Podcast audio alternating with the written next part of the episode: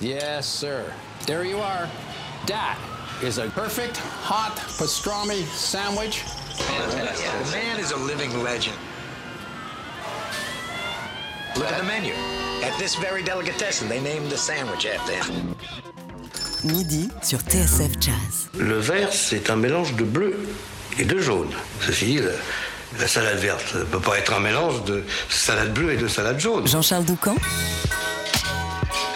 Daily Express. Il y a bientôt trois ans s'éteignait le violoniste Didier Locoud, l'une des figures les plus populaires et les plus charismatiques du jazz français. Un somptueux coffret retrace son parcours pour le label JMS en deux CD, un DVD et un copieux livret de plus de 150 pages avec plein de témoignages. Le jeune homme au violon, c'est son titre, se concentre sur la période allant de 1979 à 1995, des années incroyablement fertiles au cours desquelles Didier Locoud a exploré de nombreux territoires. On se souvient de ces belles années ce midi dans Daily Express et on le fait d'abord en votre présence, Jean-Marie Salani. Bonjour, merci d'être avec nous.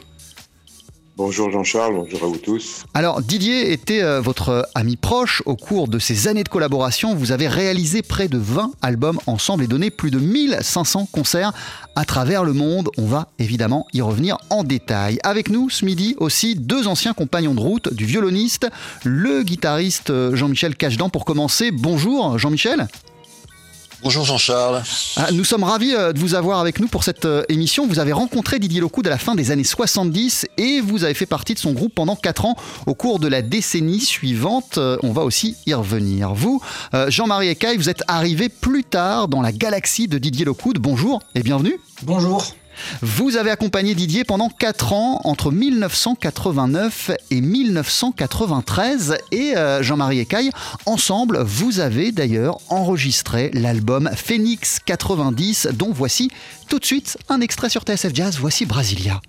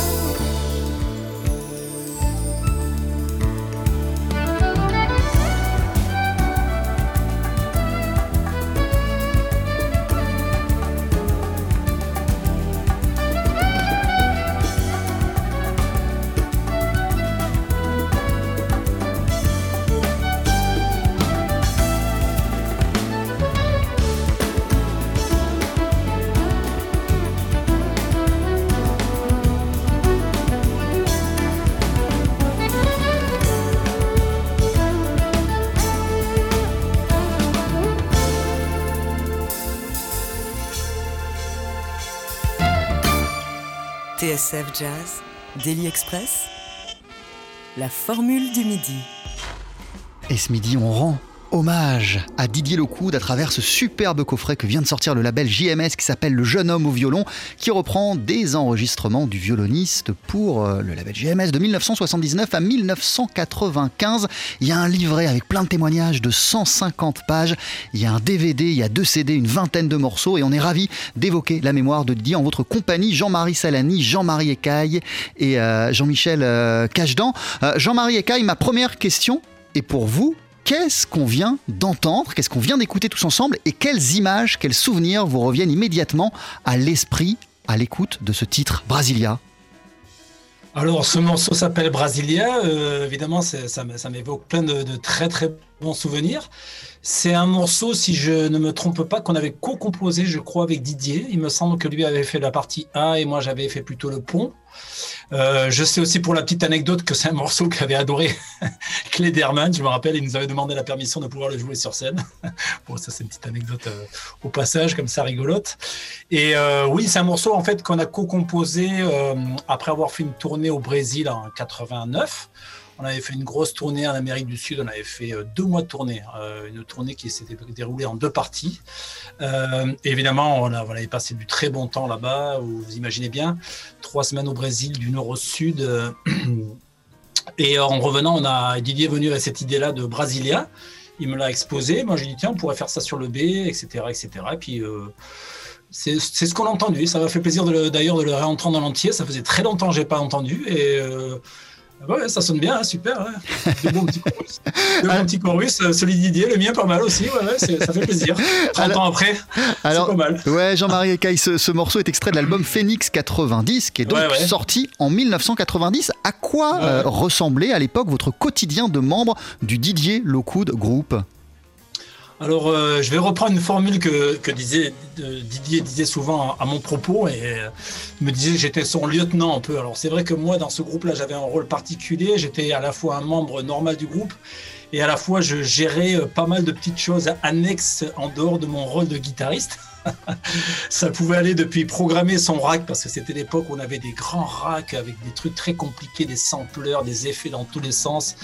Et c'était moi un peu son technicien rack. Ça, ça pouvait aller à, à, ranger ses partitions, ça pouvait aller à faire des arrangements, ça pouvait. Bon voilà, j'avais toute une série de petits rôles annexes à mon rôle principal de guitariste, on va dire. Et notre quotidien, c'était effectivement de, ben, on répétait chez lui et surtout on tournait beaucoup. Hein. Jean-Marie nous trouvait beaucoup, beaucoup de, je parle de Jean-Marie Salani, nous trouvait beaucoup, beaucoup de concerts. Euh, pendant 3-4 ans, on n'a pas arrêté de jouer à l'étranger, notamment. Euh, en France aussi, on s'est vraiment régalé. On a passé du très très bon temps ensemble. Voilà. Alors justement, Jean-Marie Salani, on va bien sûr revenir sur votre rencontre avec Didier Locoud et sur ses premiers enregistrements pour vous. Euh, mais avant cela, quels souvenirs, vous, vous reviennent à la surface quand vous entendez le morceau Brasilia? Bah, Comme disait Jean-Marie Caille tout à l'heure, ça d'abord, d'abord, ça m'a fait très très plaisir de réécouter ce morceau. Et quand j'ai décidé de l'inclure dans, cette, dans ce coffret, c'est justement parce qu'il y a une il y a une espèce de fraîcheur comme ça, une espèce de, de, de, de trouvaille dans la, dans, la, dans la couleur musicale. Et en même temps, c'est un morceau qui est calme. Généralement, les, quand, quand Didier euh, jouait sur scène avec son groupe haut, c'était un peu plus survolté. Et ce morceau a une espèce de sérénité qui me plaît beaucoup. Un morceau très très sympa. Quoi. Et, et d'ailleurs, par, parenthèse, Jean-Marie Salani, effectivement, il y a un DVD, hein, je le soulignais, qui accompagne euh, et qui est inclus dans ce, coffret, où on voit Didier Locoud sur scène, et effectivement, comme vous le soulignez, euh, c'est survolté, c'est plein d'énergie, ça déborde d'énergie dans tous les sens, Didier Locoud, euh, dans, cette, vidéo, dans ces vidéos. Oui, c'est-à-dire qu'en fait, bon, on a souvent, souvent dit, tiens, Didier peut jouer du jazz, peut jouer du jazz rock, peut jouer plein de choses. C'est vrai, mais il jouait de toute façon de la même manière. Euh, ce qu'il aimait, ce qu'il aimait, en fait, c'est jouer de manière puissante, avec du son, avec, euh, avec, euh, avec une espèce de force comme ça. Donc on a tout de suite assimilé ça à du rock ou du jazz rock et autres. C'est vrai, mais d'un autre côté, d'avoir un batteur qui joue d'une manière solide et d'une manière omniprésente, ça lui plaisait énormément. Et, son passage chez Magma n'est pas, pas innocent, bien évidemment. Euh, votre aventure avec, euh, avec Didier Locoud, Jean-Marie Salani, elle commence en, en, 1978 et je crois que vous vous êtes rencontrés par l'intermédiaire d'Henri Texier. Comment précisément? Bah, C'est exact. Henri Texier, à l'époque, devait enregistrer un troisième album euh, qui, s'est appelé Accordé à crime. Il n'avait plus envie de, de jouer en solo, comme l'album d'Amir ou Varek ou tout en multipiste il avait envie d'ouvrir euh, cet enregistrement à différents musiciens et il avait envie de créer un trio à cordes avec Jean-Charles Capon au violoncelle et, Didier au violon. Personnellement, je connaissais absolument pas Didier. Je, n'avais jamais, jamais entendu, entendu jouer, quoi. Et il m'a demandé de passer les voir. Il jouait dans un petit club euh, euh, rue de la Montagne Sainte-Geneviève qui s'appelait, je pense, le, caveau de la montagne. J'étais les écouter là. C'était en 78, hein, c'est ça? Exactement, je crois que c'était en octobre 78. Et ils jouaient en duo, il n'y avait pas Jean-Charles Capron ce jour-là. Et euh, j'ai été extrêmement séduit, immédiatement emballé par, par, la rencontre, par cette rencontre. Et nous avons euh, passé toute la soirée, voire une grande partie de la nuit, à discuter après le concert ensemble et avec Henri d'ailleurs. Henri était complètement intégré dans cette discussion, bien évidemment. Et, je vous cite, Jean-Marie Salani, dans le livret, vous parlez à propos euh, de cette première rencontre de coup de foudre artistique immédiat. Comment vous l'expliquez, ce coup de foudre euh, artistique? Euh, je, C'est difficile de l'expliquer, il faut le sentir, il faut le ressentir. C'est ce que j'ai ressenti. Je dis, tiens, j'ai été séduit non, non seulement par l'aspect juvénile, l'aspect positif, l'aspect beau garçon de Didier, euh, mais c'est surtout l'énergie euh, qui dégageait de lui, mais particulièrement la justesse, la précision, euh, une espèce de, de, rigueur rythmique et puis un, des, réflexes instantanés, artistiques, phénoménaux. J'ai ressenti tout ça sans pouvoir l'expliquer à ce moment-là. J'étais dans l'incapacité d'expliquer ce que je ressentais. Et j'ai donc ressenti une espèce de coup de foudre artistique. Voilà. Euh, Jean-Michel. Jean euh, vous avez euh, vous rencontré Didier à peu près à la même période, à la fin des années 70, comme vous le relatez dans le livret qu'accompagne le jeune homme au violon. Et là aussi, vous parlez, vous, de courant immédiat qui est passé entre Didier Locoud et vous. Est-ce que vous pouvez nous rappeler le contexte de cette première fois? Oui, en fait, hum, j'ai rencontré Didier, je me souviens plus, il me semble que c'était par l'intermédiaire de Francis, son frère, mais euh, j'ai fait partie du groupe Surya, en fait, qu'avait monté Didier avant que Didier euh, vole de ses propres ailes sous son nom. Euh, et je, je, me souviens plus, je, sais plus si c'était en 76 ou 77. Et hum, voilà, on a fait quelques concerts, dont un concert à Campagne Première à Paris. Euh, et après, j'ai quitté, en fait, j'ai quitté le groupe parce que je, l'orientation musicale, en fait, euh, me convenait moyen. Vous pouvez nous rappeler en quelques mots ce que c'était l'esthétique de, de, de Souria et, et, et la formule? Oui, il fallait jouer vite. voilà, c'était en fait une, c'était vraiment là pour le coup du jazz, du jazz rock. En fait, c'était euh, c'était un groupe qui était basé, bon, c'était tous des grands fans de Mahavishnu Orchestra, et euh, c'était des thèmes qui étaient très compliqués, très euh, euh, avec des mesures euh, impaires dans tous les sens, des thèmes euh, inchantables. Et il fallait, c'est vrai que tous les tempos étaient très très rapides. Et, moi, j'écoutais beaucoup la, je venais du blues, j'écoutais un peu la musique californienne déjà, donc c'était un petit peu difficile pour moi. alors que j'adorais jouer avec ces, ces musiciens-là, mais je me sentais aussi peut-être peut-être ne pas avoir les compétences pour jouer euh, cette musique qui était vraiment euh, qui demandait une euh, haute technicité. Et bref, j'ai décidé de quitter le groupe juste avant que le groupe parte en tournée en Inde, si je me souviens bien. Et, voilà, donc je suis resté, j'ai fait les choses de mon côté, et je crois que c'est Jean-Marie, il me semble, qui m'a recontacté par la suite, suite à un morceau qu'il avait dû entendre à la radio. Enfin, Jean-Marie pourra le confirmer, mais entre-temps, moi j'avais enregistré un premier album, et j'avais euh, invité Didier à venir jouer sur cet album. Euh, je crois que c'est un de ces morceaux-là que Jean-Marie avait dû entendre à la radio. Bon, bref, quand il a été question de remonter le Didier Loco de groupe euh, première mouture, voilà, j'ai été recontacté. Je ne sais plus si c'est par Jean-Marie ou par, Didier pour pour en faire partie et et surtout commencer déjà pour, par assister à l'enregistrement du premier album de Didier, New World pour lequel j'ai composé un, morceau. Voilà. Ouais, le tout premier album en 1979, New World, qui est sorti euh, sur le label euh, MPS, avec à vos côtés un certain Tony Williams à la batterie. Et dans le livret, je reviens à ce livret qui est riche en anecdotes. Vous, revenez sur le contexte de cet enregistrement, la manière dont vous êtes allé chercher Tony Williams en minibus à l'aéroport. Euh, C'était quoi l'ambiance de cette qui, qui, entourait ce premier enregistrement, Jean-Michel Cachedan Écoutez, c'était. Euh, euh, moi, j'ai pas du tout participé au casting. C'était Didier et Jean-Marie donc qui avaient euh, envisagé. Euh, il fallait en fait, comment dire, donner à Didier, même si c'était déjà un excellent musicien et qu'il avait vraiment toutes les compétences pour faire la carrière qu'il a fait par la suite, il fallait il fallait le faire entrer dans les médias, c'est-à-dire qu'il fallait lui donner un nom majuscule quoi. Et donc c'est vrai que bon dans le domaine du jazz, euh, en général ce qu'on fait c'est qu'on fait appel à des à des stars du milieu et puis on voilà c'était le petit jeune en fait au milieu des, des, des, gens qui avaient déjà pignon sur rue et, euh, et donc Didier était tout excité euh, à, à l'idée de faire cet album.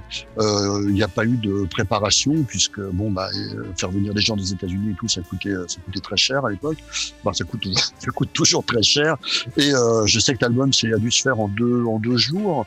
Euh, Didier est arrivé avec des partitions. Euh, voilà ils se sont mis tout le monde s'est mis dans le studio et puis ils ont commencé à répéter les morceaux et il y avait une énergie folle qui se qui se dégageait. C'était un petit studio. Tony Williams quand il joue, c'est une espèce de, locomotive à vapeur et il y avait un piano acoustique dans la même salle. Il y avait la contrebasse de NHOP. Euh, bon, moi je ne jouais pas, c'était euh, John Etheridge qui avait été euh, donc euh, casté pour pouvoir euh, faire partie de, de, de l'équipe. Euh, et euh, c'était très violent parce qu'en fait, bon, moi j'ai joué sur un seul morceau, celui que j'avais composé, j'ai joué le thème. Et en fait, quand, quand on mettait le casque, c'était très fort dans le casque. Et quand on retirait, quand on retirait le casque, c'était pire. Donc, il y avait, on baignait tous dans une espèce de d'énergie folle et de, de son, euh, ce qui fait que d'ailleurs c'est un album qui a été, je le dis dans, dans le livre, il me semble que c'est un album qui a été très très difficile à mixer. Euh, par la suite, puisque bah voilà, dès qu'on montait le, la main gauche du piano, on entendait les, les cymbales de Tony Williams. Et, c'était, mais il y avait, c'est un peu à la, à la façon de la façon qu'avaient d'enregistrer euh, les, les, gens de la Motown, quoi. C'est-à-dire qu'on est, on est tous dans une même pièce, donc euh, c'est très interactif. Le feeling passe, on se regarde, on se sent et il ne peut s'en dégager quand ce sont des musiciens euh, déjà qui ont une, une, une approche euh, déjà très très artistiques sur leur propre instrument.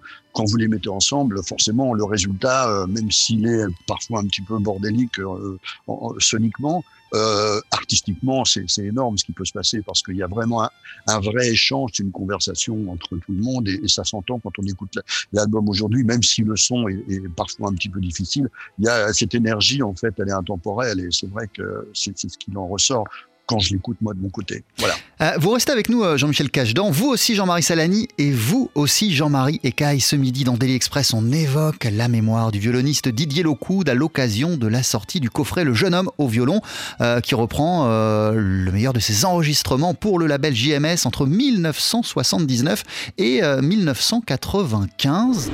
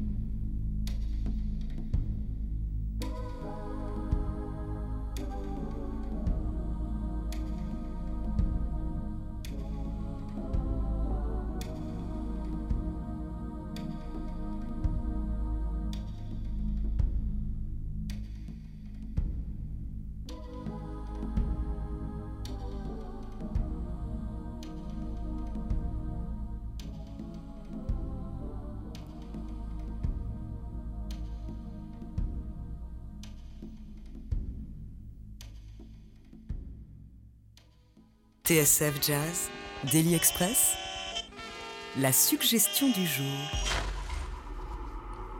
Et on continue à évoquer ce midi dans Daily Express la mémoire du violoniste Didier Locoud à l'occasion de la sortie d'un coffret retraçant euh, son parcours pour le label JMS entre 1979 et 1995. Le coffret s'intitule Le jeune homme au violon. On en parle avec le producteur fondateur de JMS, Jean-Marie Salani. Vous avez été aussi le manager de Didier Locoud, le guitariste Jean-Marie Ecaille, euh, le guitariste Jean-Michel Cachedan. Euh, on, vient d'entendre Ending to Begin.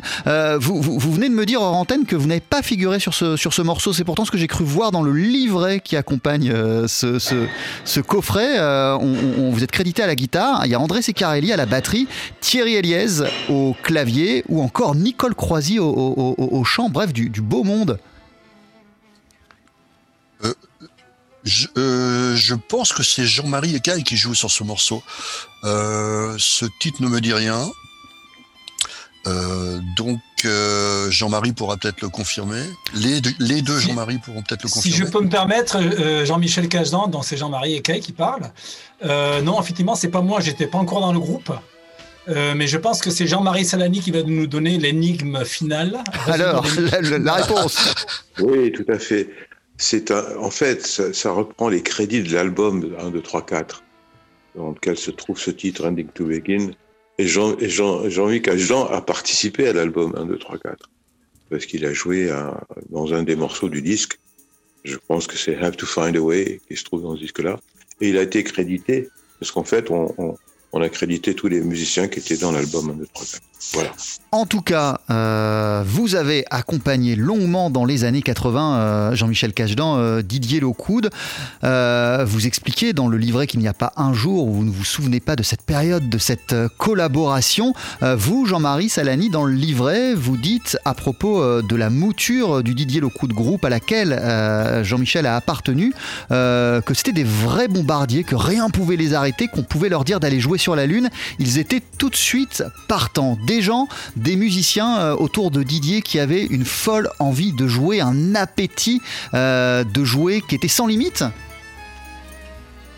Oui, on peut vraiment dire, enfin, ce, groupe-là a, sillonné le monde entier euh, dans des conditions parfois difficiles, parfois agréables. Mais ce qui était important, c'était d'être ensemble, c'était de, voyager, de jouer, d'être conquérant. Et ils l'ont été pendant de très longues années. Euh, ça allait du tout petit club euh, dans une petite ville d'une province lointaine ou dans des grandes salles euh, avec plusieurs milliers de personnes, voire des stades. C'est, ce qui était important avec ces musiciens-là, avec Kurt Trust à la batterie, Sylvain Marc à la basse, Francis Locoud au clavier, Jean-Michel Jean à la guitare et Didier Locoud au violon, évidemment, c'était d'être ensemble. Ils se marraient beaucoup entre eux. Ils s'entendaient parfaitement. Euh, ils étaient, euh, ils étaient euh, tous dans la même direction. Et, et c'était très, non seulement très agréable, mais c'est aussi très très efficace, évidemment. c'était quoi cette, cette direction dans laquelle vous regardiez tous ensemble, Jean-Michel Cachedan, à cette, à cette époque? On était jeunes, tout simplement. C'est-à-dire qu'on avait, comme disait Jean-Marie, on avait envie de jouer et on avait euh, surtout, euh, on n'avait pas conscience de comment expliquer ça. On n'était pas dans un plan de carrière. Euh, enfin, nous, en tant que musiciens, Jean-Marie était avait beaucoup plus conscience de ça. Il était de, la construction de quelque chose. Nous, on était vraiment, on avait envie de jouer.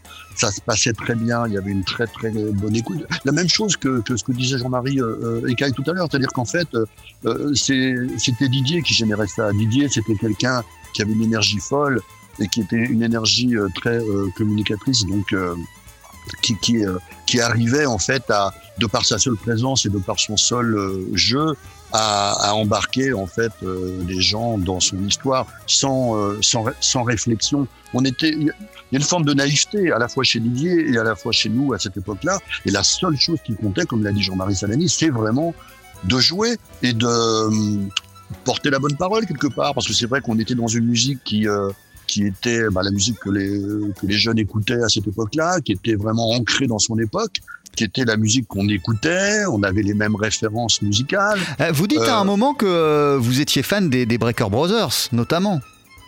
Voilà, entre autres, euh, bien sûr. Et, et c'est cette espèce de justement de mélange entre euh, la façon de jouer l'énergie, donc la façon de jouer rock sur des, harmonies et les harmonies du jazz, euh, qui a été vraiment parfaitement synthétisé par Michael Brecker et les, Brecker Brothers. Oui, mais pas, seulement, qui était en fait le prolongement de ce qu'avait fait John McLaughlin quelques années plus tôt.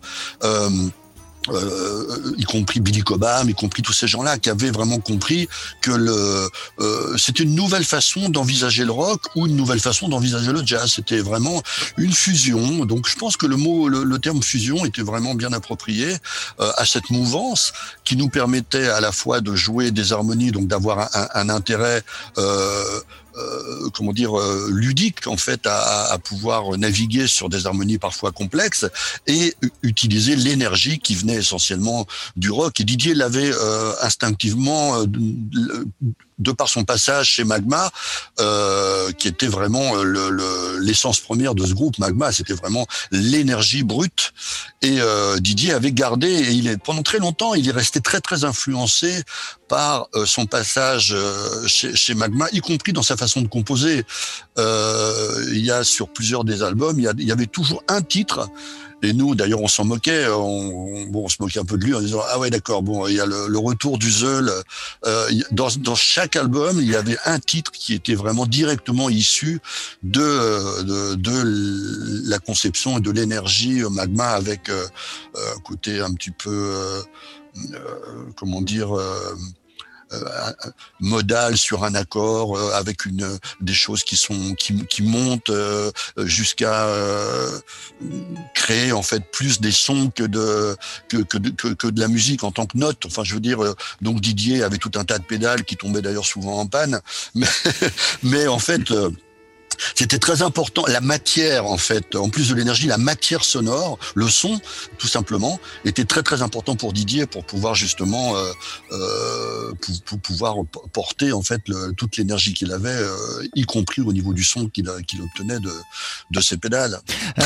Jean-Marie Ecaille, vous vous êtes arrivé plus tard dans l'univers et dans les groupes de, Didier à la fin des à la fin des années 80. De, quelle manière vous nous avez pas dit précisément Vous êtes entré dans son dans son monde et, et, et au moment où vous avez intégré son groupe euh, il regardait dans quelle direction musicalement, Didier Lockwood alors, euh, tout d'abord, euh, je voulais dire que j'étais absolument d'accord avec Jean-Michel Cajdan. J'ai revu d'ailleurs il n'y a pas longtemps une interview de Magma où Didier a 18 ans.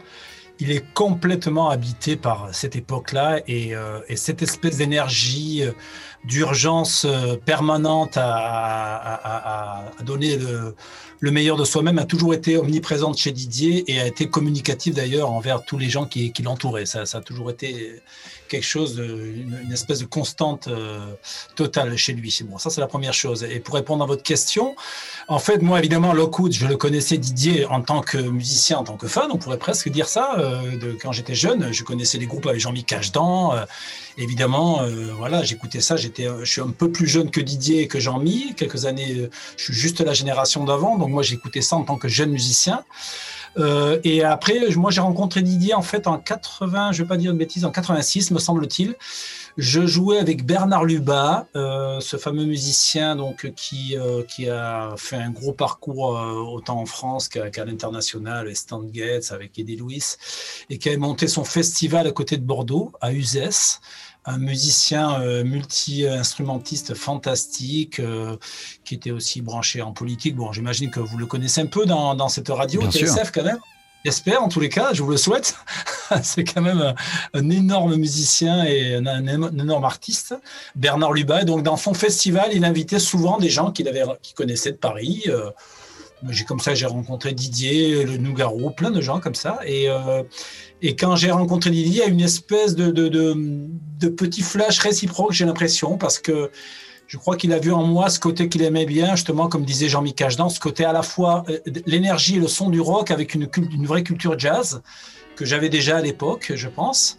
Et euh, au moment où il a monté son, il a décidé de monter son groupe après, après avoir fait le groupe avec Secarelli, Thierry Elias, tout ça il voulait revenir à un groupe euh, avec de la guitare. Je sais qu'il avait fait quelques auditions à Paris. Il n'avait pas trouvé euh, apparemment son bonheur. Et je pense qu'il s'est rappelé de moi. C'était le petit guitariste qui jouait avec Bernard Lubat.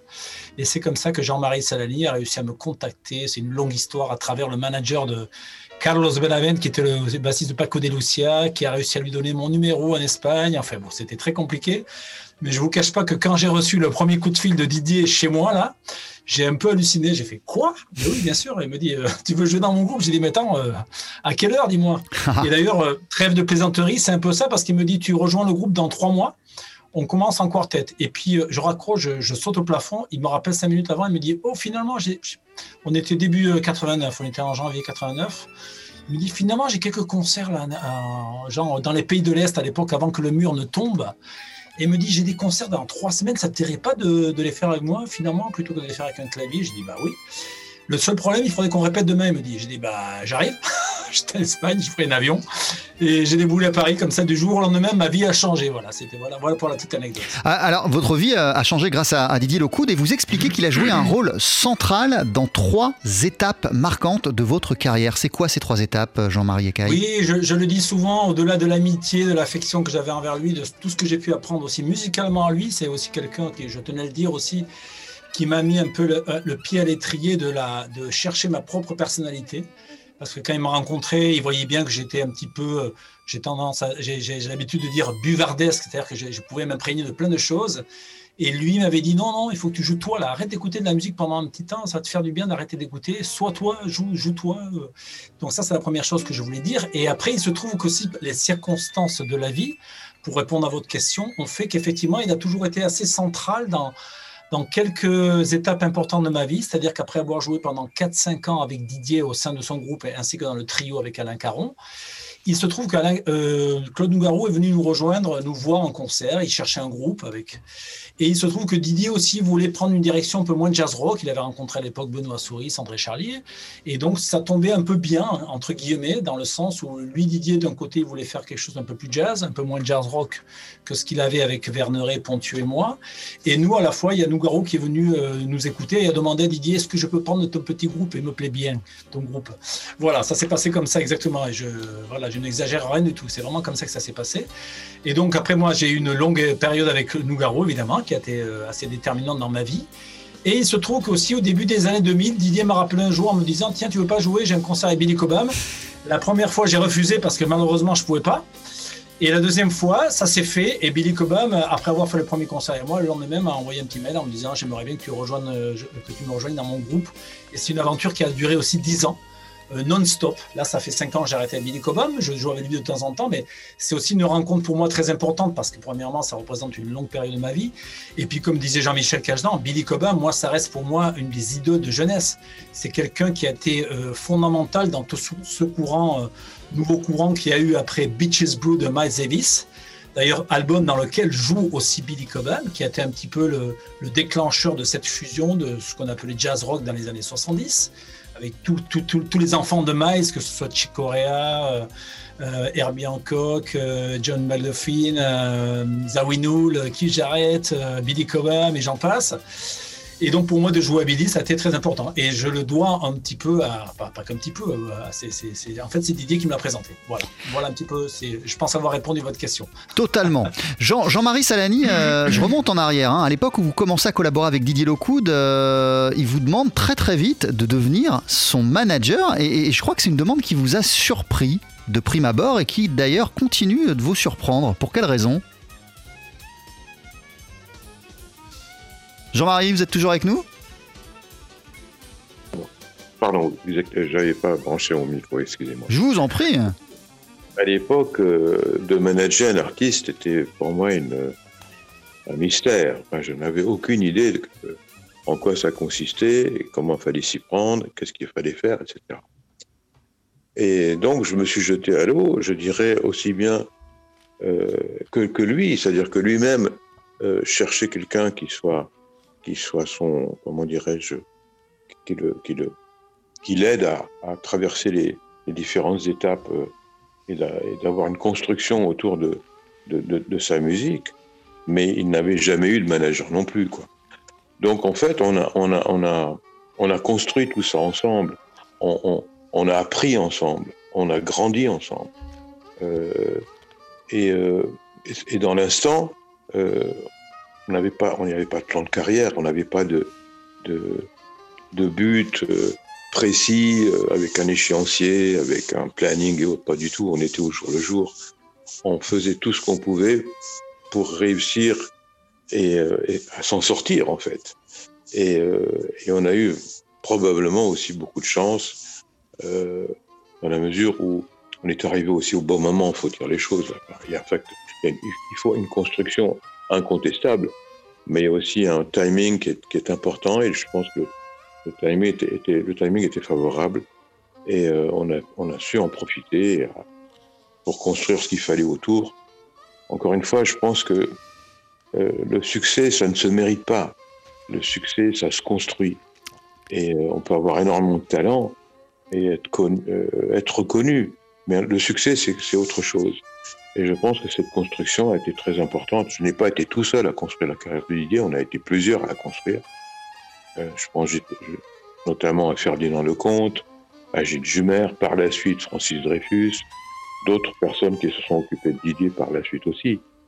Euh, tout ça fait que, à un moment donné, euh, l'artiste peut, peut, peut, naviguer d'une manière euh, paisible euh, ou mouvementée, mais il navigue. Et c'est ce qui compte. Jean-Marie Salani, il nous reste très peu de temps, euh, deux minutes à peine. Qu'est-ce qui fait euh, que Didier Locoud était un, homme, un artiste unique? Je pense que c'est surtout du fait qu'il était extrêmement positif, optimiste. Il avait une grande confiance en lui. Du moins, il donnait l'apparence d'avoir une grande confiance en lui. Mais en même temps, euh, il avait un bagage musical très fort, très puissant. Il avait une, une connaissance de la musique euh, qu'il avait. Euh, enfin, c'est un grand, c'est un grand bosseur du, de, de l'instrument. C'est quelqu'un qui travaille, qui a travaillé tout le temps, tous les jours, de longues heures. C'est comme un sportif. C'est comme un. Ça ne, ça ne. il ne suffit pas d'être doué. Il y a énormément de travail. C'est 95% c'est du travail, quoi. Et je pense que tout ça fait que euh, il a réussi à, à imposer quelque part une, une personnalité qui est la sienne. Euh, Jean-Marie Ecaille, Jean-Michel Cachedan, pareil, il nous reste vraiment plus beaucoup de temps, euh, une minute à peine. En quelques mots, euh, chacun, qu'est-ce qui, quel souvenir vous gardez de, Didier et ce qui en faisait un, être unique? Vas-y Jean-Marie, je te laisse la parole. bah, si tu veux, merci. oui, pour moi, effectivement, c'était un, immense musicien. on l'appelait en rigolant le ministre de la justesse. C'était assez, assez, impressionnant de voir avec cet instrument qui est le violon d'arriver à être aussi juste. Il tenait d'ailleurs ça un petit peu d'une des, personnes qu'il admirait, je pense, qui, qui, évidemment Jean-Luc Ponty, avec, qui j'ai la chance de jouer d'ailleurs aujourd'hui. Euh, mais il avait, il avait surtout pour moi ce que j'aimais beaucoup chez Didier, je pense, à sa principale qualité, c'était un caméléon. Il s'adaptait à tous les contextes, il, il, retombait toujours sur ses pattes, et euh, voilà, il avait une imagination infinie. Voilà comment je, je pourrais le définir. Jean-Michel. Je pourrais, je pourrais, oui, je pourrais rebondir sur ce que vient de dire Jean-Marie. Euh, moi, j'ajouterais, et ça, Jean-Marie, à mon avis, sera, sera, sera du mon, mon avis, j'ajouterais euh, un, un, placement rythmique exceptionnel. C'est-à-dire que Didier avait, comme disait Jean-Marie Salani, euh, euh une grosse technique et, et, un gros bagage musical, mais c'est pas tout, euh, parce que beaucoup de gens ont un gros bagage musical. Didier, il avait un placement rythmique qui était vraiment exceptionnel et qui, pour moi, m'a vraiment fait grandir aussi, m'a m'a montré en fait euh, comment on pouvait faire, euh, comment on pouvait entre guillemets swinger sur son instrument, comment on pouvait, quelles que soient les notes qu'on joue, en fait faire en sorte que leur placement puisse les, transcender. Et ça, c'est vraiment quelque chose que Didier avait compris et depuis le, depuis le début. Voilà. Merci beaucoup à vous trois. Merci Jean-Michel Cachedan. Merci Jean-Marie Ecaille. Mille merci Jean-Marie Salani euh, d'avoir évoqué avec nous la mémoire de Didier Locoud. Je rappelle le titre de ce sublime coffret. C'est Le jeune homme au violon qui retrace ses aventures pour le label JMS entre 1979 et 1995. Et d'ailleurs, pour se quitter, on va entendre un, extrait du dernier disque que vous avez enregistré euh, ensemble. On va entendre Juggling in Central Park, extrait de l'album New York. Rendez-vous gravé euh, dans la ville de la Big Apple euh, en 1995 avec Dave Kikoski au piano, Dave Holland à la contrebasse, Dave Limad au saxophone s'il vous plaît et Peter Erskine à la batterie. Merci et à très très vite à tous les trois. À bientôt.